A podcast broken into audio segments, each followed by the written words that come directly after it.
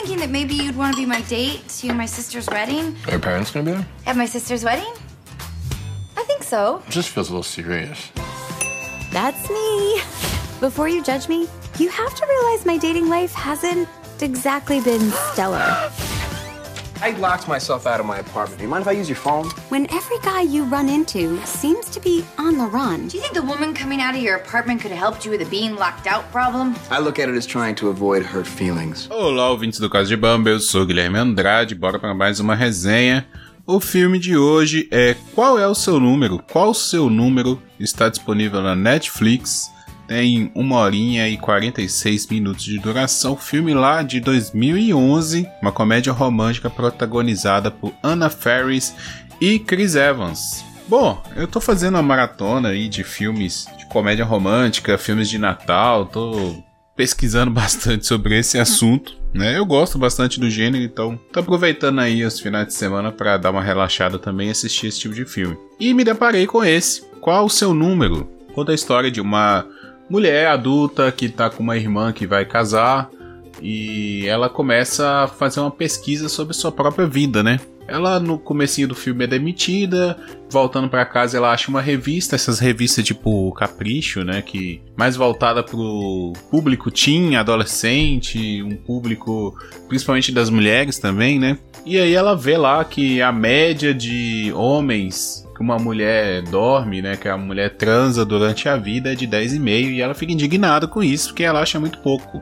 E o filme vai, né, se baseando nisso aí. Ela decide então fazer essa contagem, quantas pessoas ela já transou. Ela chega ao número de 19 e faz um propósito na sua vida de se casar com o próximo cara. Ela não vai né, passar de 20. Então, por uma ironia do destino, ela acaba transando com o chefe dela, um cara super babaca, nojento. E aí ela se vê obrigada, né, ela impõe a si mesma encontrar os ex, né, os ex dela, os caras que ela já transou, já tinha transado antes, para não passar esse número. Então ela tenta encontrar os outros para tentar reatar ali um, um relacionamento, alguém que ainda tá solteiro, tá disponível e ela vai embarcar nessa aventura. Para isso, ela conta com a ajuda do Colin, que é vivido pelo Chris Evans. E ele é tipo assim: ah, eu sou filho de policial, então ele sabe meio que investigar e tal. Ele, né, ali no comecinho do filme é colocado ele é o vizinho de porta da, da Ellie. E aí ele fala assim: Ah, eu tô acostumado a investigar e não sei o que lá. E, e, ele fazia isso de brincadeira com o pai dele e ele entra nessa, né? De investigar nas redes sociais. O filme é de 2011. É, estreou aí, foi lançado em 30 de setembro de 2011. Então é bem naquele iníciozinho do as redes sociais, né? Até eles citam lá algumas redes sociais que nem existem mais, é bem nos primórdios mesmo. Ele começa, eles fazem um acordo, né? Ela vai ajudar ele a, a se esconder das garotas que ele dorme, mas não quer ficar mais. E ela e ele vai ajudar ela a encontrar esses caras, né? E aí ela delimita ali e tal, beleza. O legal do filme, primeira coisa, é que é um filme super datado. Hoje em dia esse filme não aconteceria, porque tem muitas coisas assim machistas, é, escrotas, tipo uma mulher não poder é, ficar com quantos caras ela quiser e que o homem não, vai, não gosta desse tipo de mulher, que isso é uma mulher vadia, né?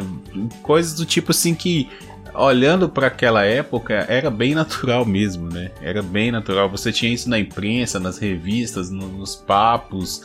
E a própria Ellie, durante o filme, descreve, né, pro, pro Colin qual que seria o tipo de mulher perfeita, que é aquela mulher que é comportadinha na, na sociedade, mas que na cama ela é selvagem e tudo mais, aqueles mitos, né, que se criava. Então, é um filme que hoje em dia não existiria. Eu acho legal assistir porque, cara, querendo ou não, a arte é isso também, né? Ela retrata um momento, ela retrata uma época.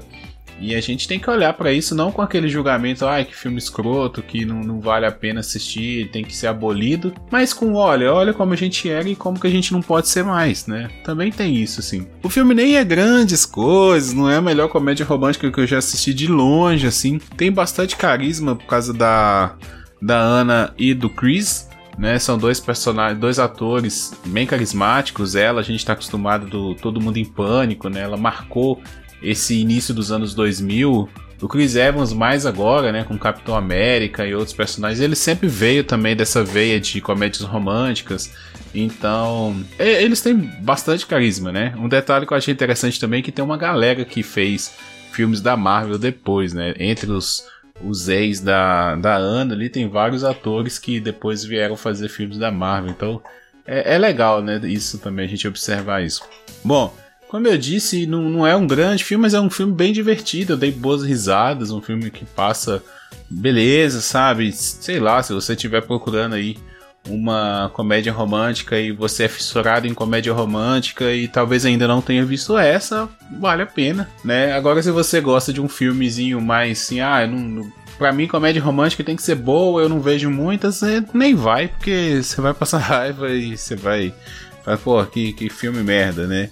É, tem comédias românticas melhores, inclusive com Chris Evans, tem algumas muito boas, então é, vale mais investigar aí. Eu gostei pela discussão, gostei pela, né, pela ideia do, do filme em si, e fica aqui né? Fico por aqui também, não tem muito o que dizer não. É, espero que vocês tenham gostado da resenha. Eu volto logo mais. Eu tô aqui com uma lista de filmes para resenhar. Vou trazer também um tocando cassete logo mais. E eu vejo vocês em breve. Valeu, tchau, tchau.